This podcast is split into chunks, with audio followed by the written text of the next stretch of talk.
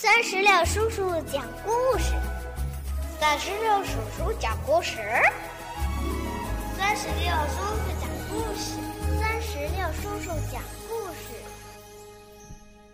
嗨，宝贝儿，你好吗？欢迎收听酸石榴叔叔讲故事。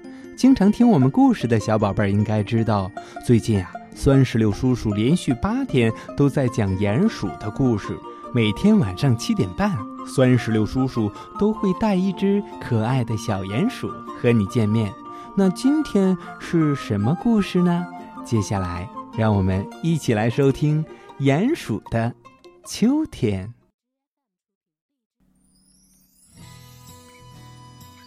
秋天到了，树叶黄了，在秋风的吹拂下，美丽的山林。变得五颜六色。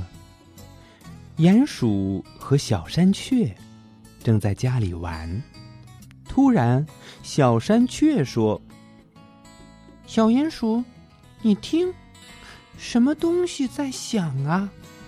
好像有人在敲咱们的屋顶啊！”还没等小山雀说完，咚的一声。一个紫色的李子掉了下来，正好砸在了鼹鼠的头上。嗯，站在一旁的小山雀吓了一跳，他赶紧捂住了脑袋。好半天以后，眼看没有别的东西再掉下来，他们才相视大笑起来。鼹鼠。和小山雀钻出土丘一看，哇哦！草地上到处都是躺着的、熟透了的李子，这可把他们高兴坏了。鼹鼠一手拿起一个，感觉沉甸甸的，肯定好吃极了吧？小山雀问：“咦？”我们用这些李子来做些什么好吃的呢？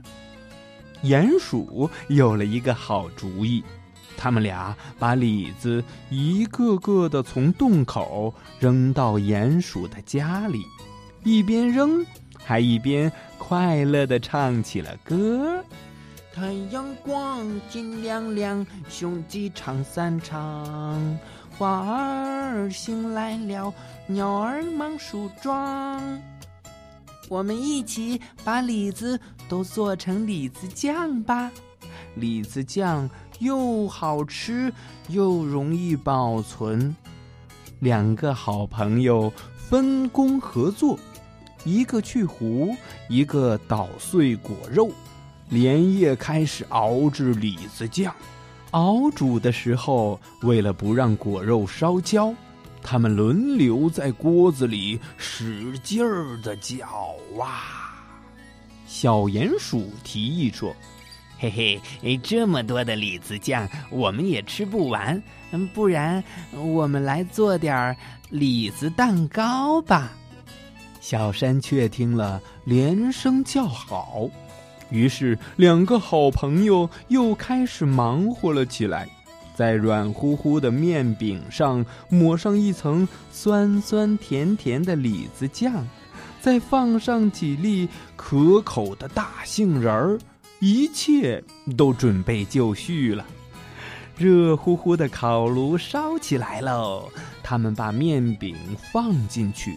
没过多久，一阵阵诱人的香气开始弥漫。鼹鼠和小山雀眼巴巴的守着烤炉，嗯，口水都要流出来了。嗯，终于，蛋糕烤好了。鼹鼠和小山雀吃的肚子圆滚滚的，洞里的小伙伴们。小蚂蚁、小瓢虫和小蚯蚓也吃得肚子饱饱的。这时候，鼹鼠才想起来：“哎哎哎，我们怎么能忘记请其他朋友一起来吃呢？”嗯，鼹鼠不知道的是，秋风早已经把李子蛋糕的香味儿送到了山林的每一个角落。朋友们闻着香味儿，都已经跑到洞口了。嗯，有小老鼠、小青蛙、小刺猬、小蜗牛，还有七星瓢虫，它们正低着头往里边看呢。满满的一大盒子李子蛋糕从洞里升了起来，大家拍手欢呼：“哇！”好久没有吃过美味的李子蛋糕喽！哦，真想马上尝一尝哦！哦，谢谢鼹鼠和小山雀的热情款待。哦，蛋糕宴开始喽！大伙围在了一起，有的站着，有的坐着，有的躺着，吃的好开心，好过瘾呐！直到一个个肚子饱饱的，再也吃不下任何东西，这才慢慢的往家走。蛋糕宴会结束了，鼹鼠和小山雀也有些累了，他们静静的听着头顶秋风吹过的声音，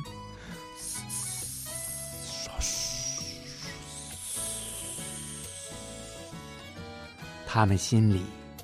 开心极了，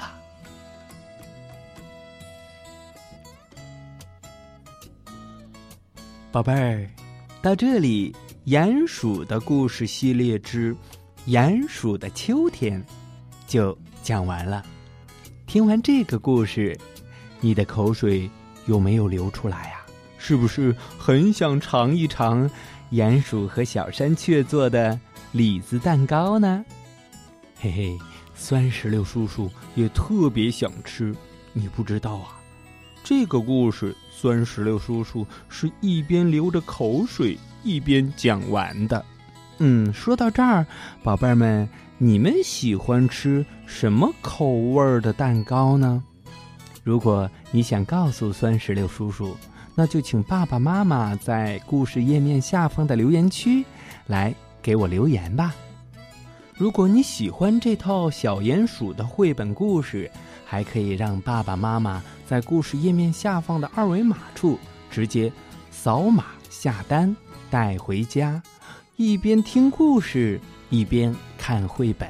好了，宝贝儿们，今天的故事就到这儿，让我们共同期待明天的鼹鼠的故事系列之鼹鼠的冬天。明天见，拜拜。